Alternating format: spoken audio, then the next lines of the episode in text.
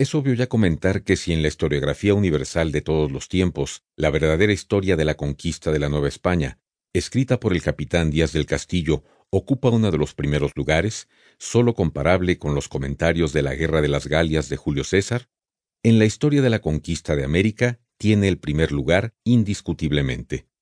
Y por eso es que hemos escogido esta obra inmortal para que tomados de la mano de Díaz del Castillo, recorramos la historia de México en la etapa tan interesante que va desde el descubrimiento y exploración de las costas del México actual hasta la caída de Tenochtitlán, la gran señora de los lagos y corazón del mundo náhuatl en poder de los españoles y sus aliados que seguían al intrépido extremeño Hernán Cortés.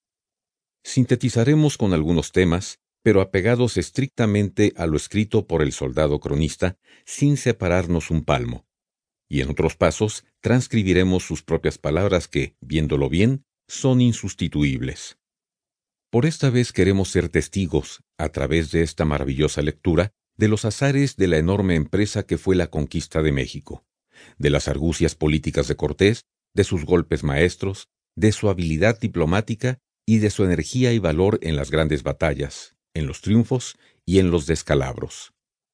Contemplemos con Bernal el gran mercado de Tlatelolco y asistamos a los terribles momentos de la noche triste. Todo ello en la lectura de este gran libro de aventuras en un enorme acontecer histórico, narrado en un lenguaje sencillo y a veces rústico, rudo y selvático, como lo calificó don Marcelino Menéndez Pelayo.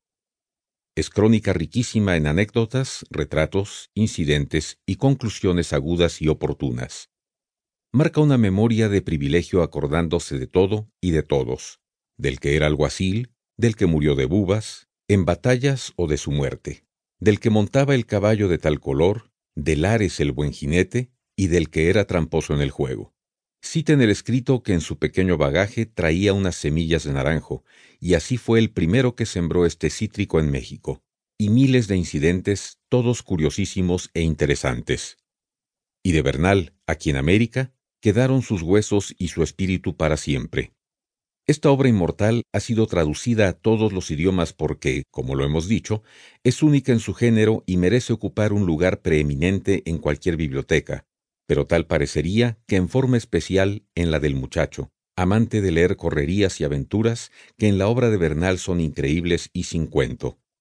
Si en la literatura universal contemporánea se han creado personajes fantásticos, superdotados, gimnastas de gran energía física, de gran arrojo y valor, con la lectura de la obra que estamos citando, quedamos convencidos de que no habría necesidad de recurrir a la inventiva fantástica.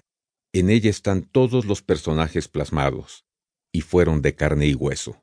Personajes que aparecen arrancados de las páginas de la clásica literatura helénica con las aventuras de Jasón y los argonautas o en las correrías de los áticos frente a Troya.